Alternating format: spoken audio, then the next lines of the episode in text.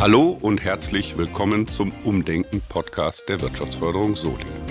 Wir sprechen hier mit klugen Menschen, Umdenkerinnen und Umdenkern und mutigen, innovativen Vorbildern.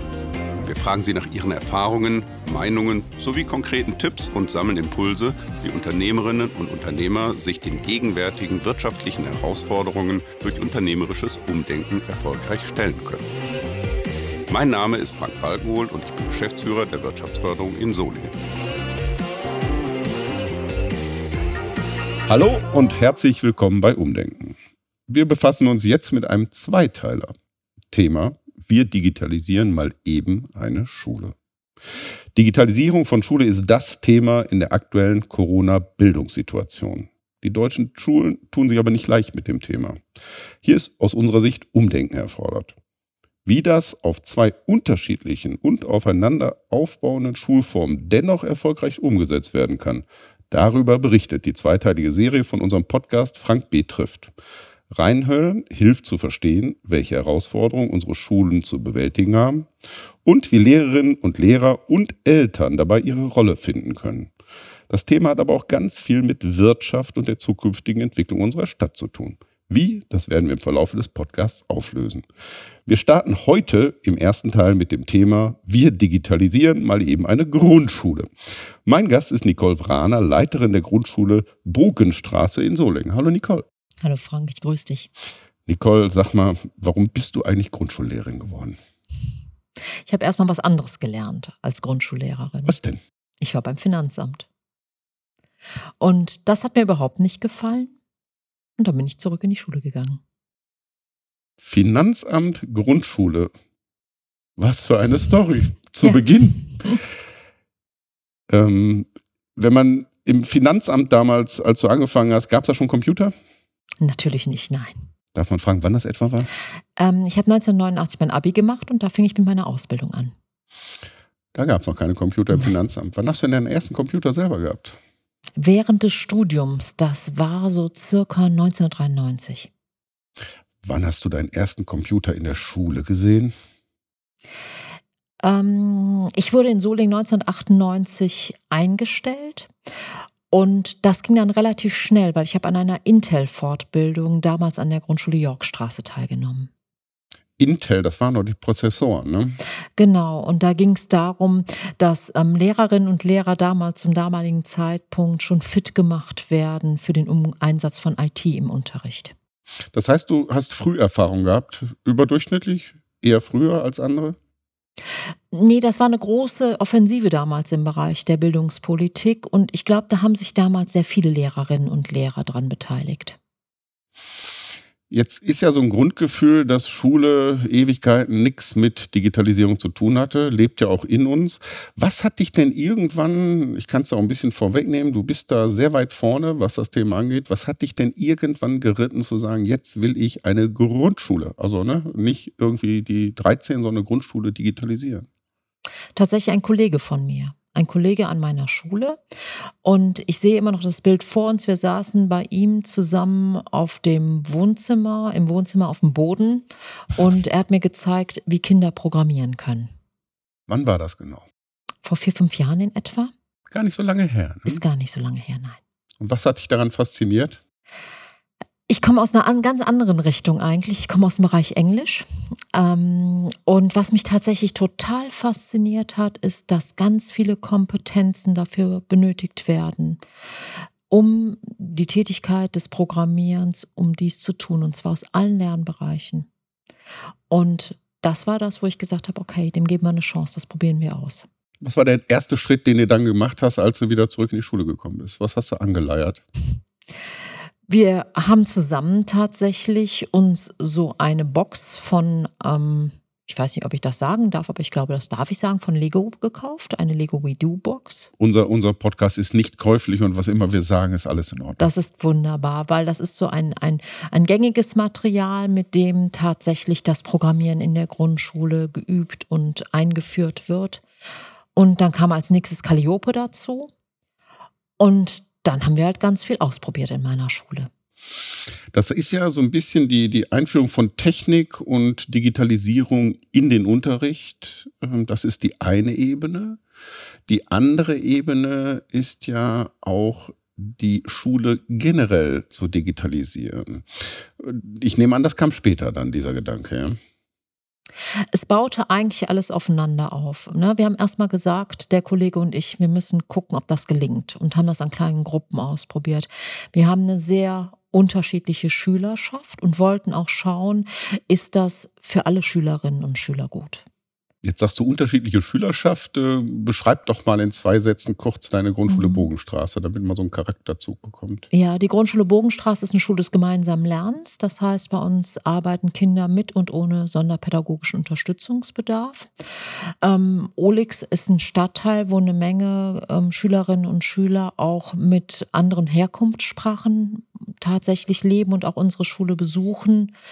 Damals gaben auch diese, diese Flüchtlingswelle, können wir uns erinnern. Und uns war wichtig zu schauen, wie wirkt sich die Arbeit auf unsere einzelnen Schülergruppen auf. Und ganz wichtig war uns da auch tatsächlich die Mädchen in den Fokus zu nehmen, so mit Blick auf MINT halt, ne?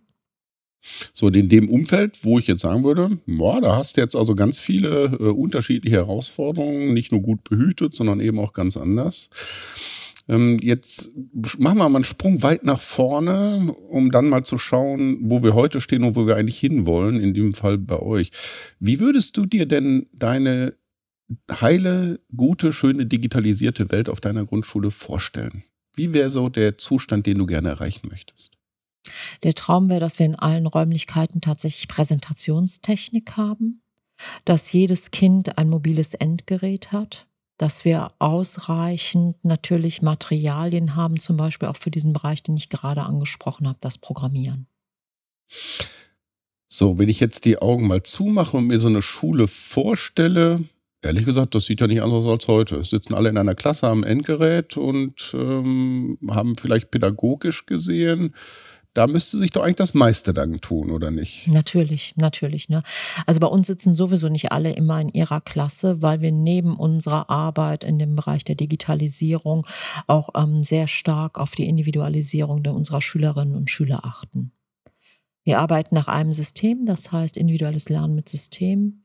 Das basiert auf handlungsorientierten Materialien und unser Thema ist, wir wollen gerne, dass alle Kinder so gefördert werden, was sie halt für sich selber benötigen. Und da ist natürlich die Digitalisierung spielt eine große Rolle. Weil, also das in, also wirklich ist ja eine große Freude, wenn man äh, hört, dass sich auch noch für einzelne Kinder Zeit genommen werden kann aufgrund des Konzeptes.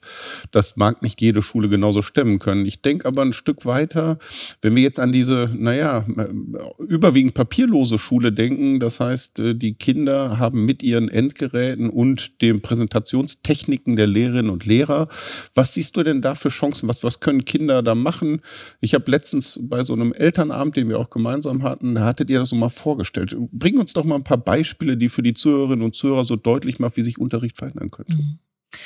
Also beispielsweise arbeiten wir mit dem vom Land Nordrhein-Westfalen vorgeschlagenen und, und ähm, initiierten Lernplattform Logineo LMS. Dort ähm, laden die Lehrerinnen und Lehrer Kurse hoch und die Schülerinnen und Schüler bearbeiten diese Kurse nach ihrem jeweiligen Kenntnisstand.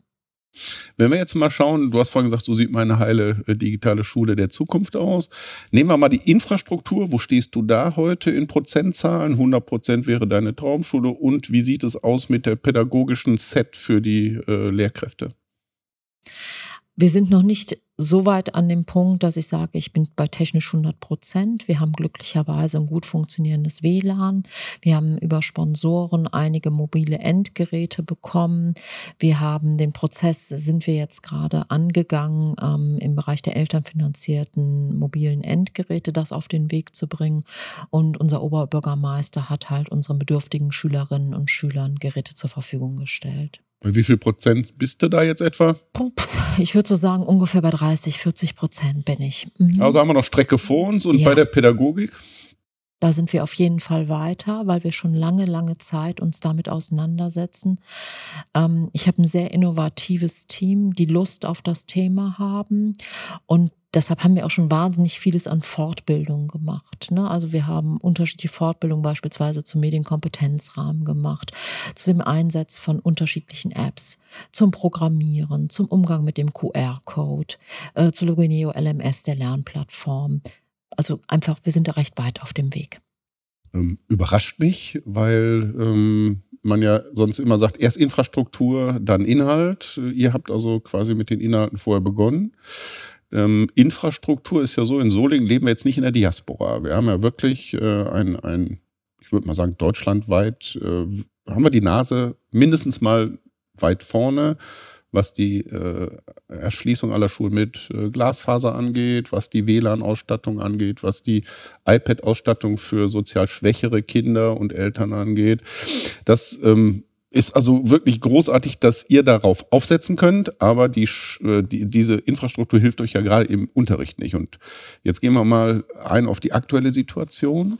Ähm, in, in der Corona-Zeit hat sich ja deutlich gezeigt, dass es plötzlich Momente gibt, wo äh, Eltern, äh, Lehrer und Kinder sich in einer neuen Situation befinden. Das heißt, die Kinder sind nicht dort, wo sie eigentlich sind, nämlich in der Schule, in einer Klasse, in einem Raum und der Lehrer oder die Lehrerin sind es auch nicht.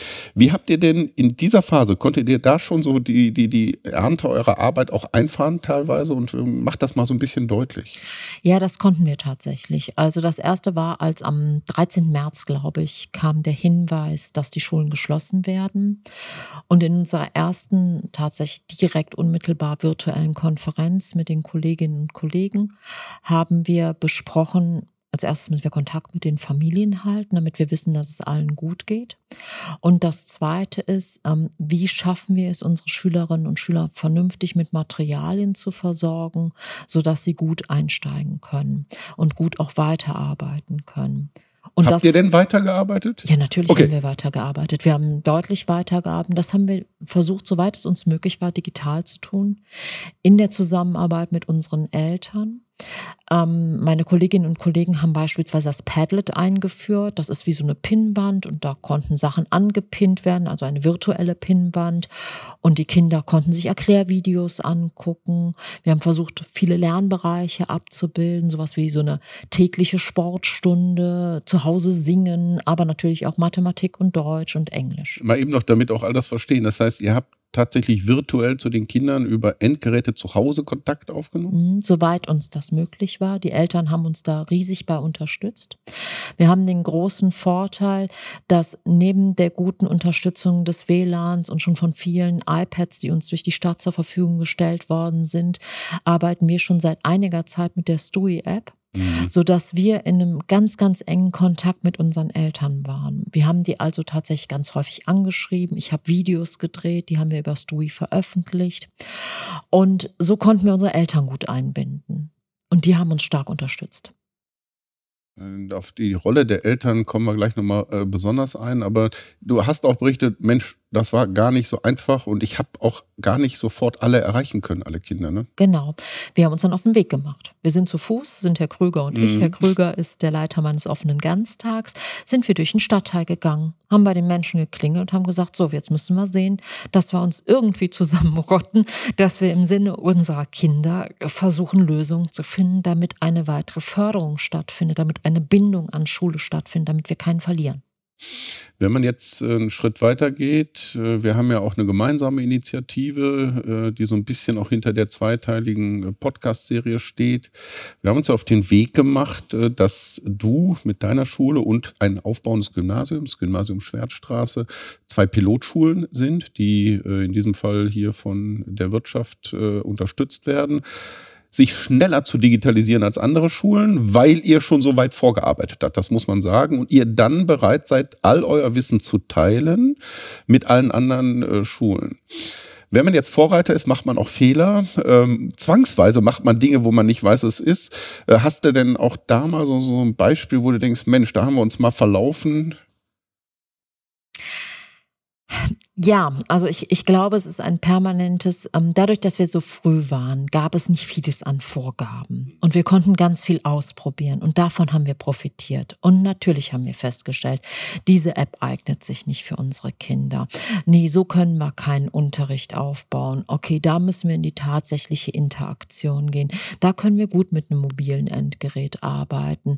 Ähm, aber wir haben das tatsächlich bei uns gesehen als einen Prozess des Probierens, des Ausprobierens Ausprobierens, immer wieder kleine Schritte zu gehen, immer wieder zu revidieren und, und, und so unser Konzept aufzubauen. Das hört sich ja nach einer wunderbaren Freiheitsgrad Schule, weil Schule ja sonst immer so rechtlich sehr strikt organisiert ist. Wir merken ja das jetzt bei den Corona-Regelungen, wie ja, ich sag mal aus meiner Betrachtung äh, wenig Risikobereitschaft äh, oder ich sage mal eine, eine hohe, eine niedrige Fehlerquote unbedingt angestrebt wird. Und ich halte das zwar persönlich äh, für den nicht richtigen Weg und lieber was ausprobieren und wenn es dann nicht das Richtige ist, dann weitergehen. Dazu brauche ich aber eine Mannschaft. Hast du die? Ja, die habe ich. Hast du dir die gebacken? wie, wie, wie macht man das? Ähm, wie macht man das? Ich, ich glaube, man macht es so oder wir haben es so versucht. Ähm, ich versuche meinen Kolleginnen und Kollegen Chancen zu bieten. Wer Lust hat, dem versuche ich alles zu ermöglichen, dass er Dinge ausprobieren kann. Und wie ich eben schon gesagt habe, ähm, gab es in diesem Bereich vor vier, fünf Jahren, als wir angefangen haben, nicht wahnsinnig viel an Vorgaben. Es gab erste Hinweise, es gab so erste Ideen, aber es gab nicht viel an Vorgaben. Und was ich meinen Kolleginnen und Kollegen versucht habe, mit ihnen wirklich mühsam zu arbeiten, und das ist schwer für Schule, dass Fehler total okay sind und dass wir die machen müssen. Und so haben wir das einfach ausprobiert. Wir haben es einfach tatsächlich gemacht und das war gut. Ja, sehr plastisch habe ich das ja gesehen. Wir haben ja dann auch ein, ja, ich würde mal fast behaupten, der erste digitale Elternabend einer Grundschule, einer weiterführenden Schule in ganz Europa gemacht. Ähm, der ein tolles, war ja auch ein Experiment. Wir haben es einfach mal versucht. Und in dem äh, Videoabend oder in dem Elternabend haben wir gesehen, äh, viele Videos, die eure Lehrerinnen und Lehrer äh, aufbereitet haben und wie überrascht viele Eltern waren. Da kommen wir jetzt auch langsam zu den Eltern. Ähm, wie plötzlich Sportunterricht, wie, was hat der mit Digitalisierung zu tun, wo man Bewegungsanalysen in so einer Slow Motion, was ja, ne, Film, digital, man kann das messen. Da waren also viele überrascht und es erscheint da halt eben auch noch viele Ängste und Hemmnisse zu sein. Kommen wir mal zu denen in Verbindung mit den Eltern. Wie nehmen denn deine Eltern so deine, ja, doch erheblichen Veränderungen, die ihr da äh, eingeleitet habt, auf? Mhm.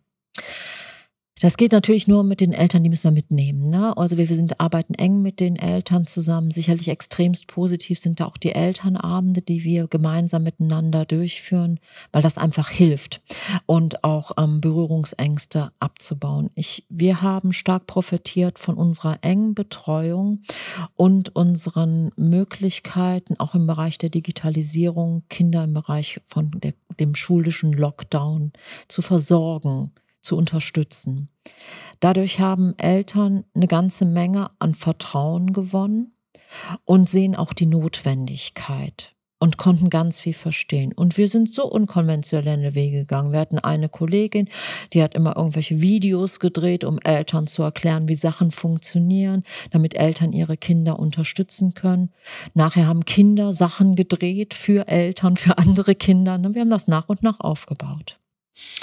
Die Eltern, denen kommt ja insofern eine besondere Rolle in so Phasen wie jetzt. Ne? Jetzt haben wir Lockdown Light, ähm, da sind die Kinder zwar nicht zwangsweise zu Hause, aber ähm, meine kleine Tochter ist gerade mal wieder zu Hause. Ähm, aber die Kinder sind äh, teilweise werden Klassen geschlossen, die gehen dann nach Hause. Ähm, jetzt ist wirklich verwunderlich, hast du vorhin noch gesagt, äh, ihr habt noch gar keine Klasse schließen müssen. Das werde ich mit dem Uli Nachtkamp mal äh, beim nächsten Postcard ein bisschen vertiefen, weil das ist nochmal eine ganz andere Form der Organisation und äh, dessen, was zu Hause passiert. Meine äh, These ist aber relativ eindeutig, dass diese äh, Rahmenbedingungen rund um die Pandemie werden mindestens noch vier 24 Monate laufen, weil der Impfstoff muss erstmal wirken.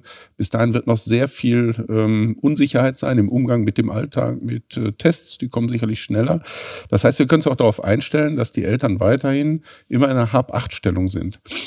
Ähm, wie, wie, was für Fragen kommen im Moment im Wesentlichen von Eltern auf dich zu? Sind das eher technische Fragen Richtung iPad-Infrastruktur? Sind das eher Ängste, Sorgen? Sind es Finanzfragen?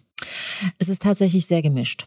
Also erstmal haben wir uns auf, diese Bereich, auf diesen Bereich, das habe ich noch nicht erwähnt, ähm, gut vorbereitet. Das Land Nordrhein-Westfalen hat uns diese Lernplattform zur Verfügung gestellt, dass wenn Klassen geschlossen werden müssen, die Schule geschlossen werden müsste, wir in der Lage sind, direkt die Kinder zu versorgen. Zu versorgen heißt zu Hause zu beschulen. Zu Hause zu beschulen mit Hilfe von mobilen Endgeräten. Und Eltern. Und natürlich und den na, nee, da möchte ich tatsächlich widersprechen, ah, denn bei uns war es, für uns war es unwahrscheinlich wichtig, die Kinder fit zu machen. Das war so am Anfang des Schuljahres haben wir ganz, ganz viel investiert im Unterricht. Wie gebe ich mein Passwort ein? Wie funktioniert diese Plattform? Wie gehen diese einzelnen Schritte? Wo kann ich meine ähm, Sachen abgeben? Und wir haben schon in den Sommerferien Lehrerfortbildungen durchgeführt. Meine Kolleginnen und Kollegen haben Kurse konzipiert. Das basiert auf Moodle, dieses Logineo. Mhm. Haben sich untereinander beraten, haben ihre Kurse verbessert, sodass, wenn der Moment ist, wir tatsächlich den Knopf nur drücken brauchen. Also ihr seid jetzt ganz klar in der Lage, würdest du Eltern antworten können, ja. zu Hause zu beschulen. Sofort, ja. Das können wir tatsächlich sofort. Das ist etwas, was sicherlich ähm, im Moment für die Wirtschaft, und da komme ich nochmal auf das Thema von Anfang, eine, eine tolle äh, Statement ist, dass das eine Grundschullehrerin sagen kann, weil in der Wirtschaft ist ja so, dort befinden sich die Arbeitnehmerinnen und Arbeitnehmer, die meist Eltern sind dann und die plötzlich vor der Aufgabe stehen, zu Hause ähm, sich um die Kinder zu kümmern. Das sind sie gewohnt, das sind sie ja, ne? aber nicht zu diesen Zeiten. Ein Kind ist vormittags in der Schule und jetzt ist das Kind zu Hause. Und insofern ähm, hat halt eben Bildung nicht nur ein Bildungsthema, sondern Bildung hat halt eben auch ein Thema für die Wirtschaft, das äh, die Verfügbarkeit von Arbeitskräften. Und darüber kamen wir ja damals auch in unser Thema, wo uns äh, so tolle Firmen in Solingen wie Instana, Codezentrik und ähnliche äh, geholfen haben.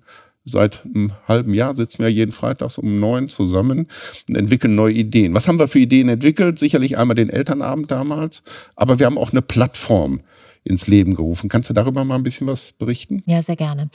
Ähm, das ist eine großartige Plattform. Das ist die Confluence-Plattform. Die hat so zwei Bereiche. Die eine ist für Lehrerinnen und Lehrer, wo ähm, Lehrerinnen und Lehrer tatsächlich all ihre Erkenntnisse, die sie getroffen haben, ihre Erfahrungen teilen können, damit wir voneinander untereinander lernen können. Und der andere Bereich ist halt für das, was wir eben schon angesprochen haben, ein öffentlicher Bereich auch für Eltern oder interessierte Menschen, die sich beispielsweise unsere Videos anschauen können und rund um das Thema aufgeklärt werden.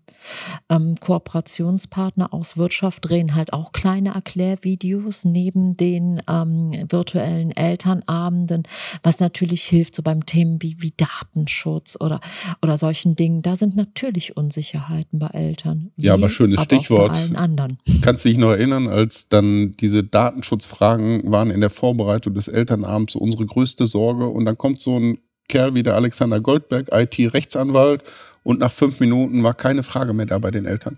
Und da sieht man mal, wie viel auch medial sicherlich verunsichert wird.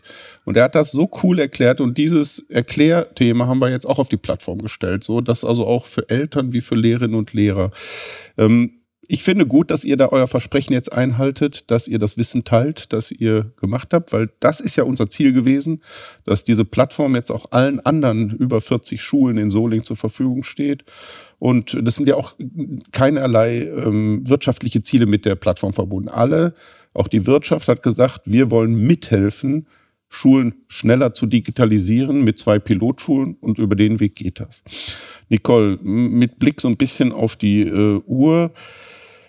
Was würdest du dir denn jetzt wünschen, wenn du nächste Woche so ein Paket in die Schule kriegst? Was sollte in diesem Paket drin sein? Mobile Endgeräte für alle Schülerinnen und Schüler ähm, mit der entsprechenden städtischen Anbindung. Das würde ich mir wünschen. Ich wünsche mir Präsentationstechnik. Ich wünsche mir weiterhin, dass wir immer noch unsere Zeitfenster in unserer Schule finden zum Probieren zum Weiterentwickeln. Und einen Aspekt möchte ich noch sagen. Ich glaube, was ganz wichtig in unserer Schule war, dass wir unsere Arbeitsstruktur auch im Kollegium deutlich geändert und verändert haben. Das hat etwas mit Einstellung und Haltung zu tun. Und ähm, die Digitalisierung sind eben nicht nur die mobilen Endgeräte, sondern es hat auch was mit der Haltung des Einzelnen, der Einzelnen zu tun. Sowohl bei Eltern als aber auch natürlich bei der Lehrerschaft. Das kann man für dich und deine Aufgabe genauso sagen, wenn du nicht als Schulleitung die Haltung hast, dass das hilfreich, sinnvoll, notwendig und alternativfrei ist, dann lebt man es nicht vor, man führt es nicht vernünftig und dann kommt man auch nicht zum Erfolg. Liebe Nicole, ich wünsche dir für deine Grundschule, dein ganzes Team, alle Kinder, die auch in den nächsten Jahren bei euch sind und die werden ja auf tolle Voraussetzungen stoßen, guten Erfolg. Bedanke mich ganz lieb für das digitale Interview heute und euch gutes Gelingen und eine gute Zukunft. Ganz herzlichen Dank, dass ich hier sein durfte und herzlichen, herzlichen Dank an alle, die uns auf diesem Weg unterstützen, denn ich weiß, jeder hat viel zu tun und es ist keine Selbstverständlichkeit. Vielen, vielen Dank. Umdenken auch nicht. Salü. Salü.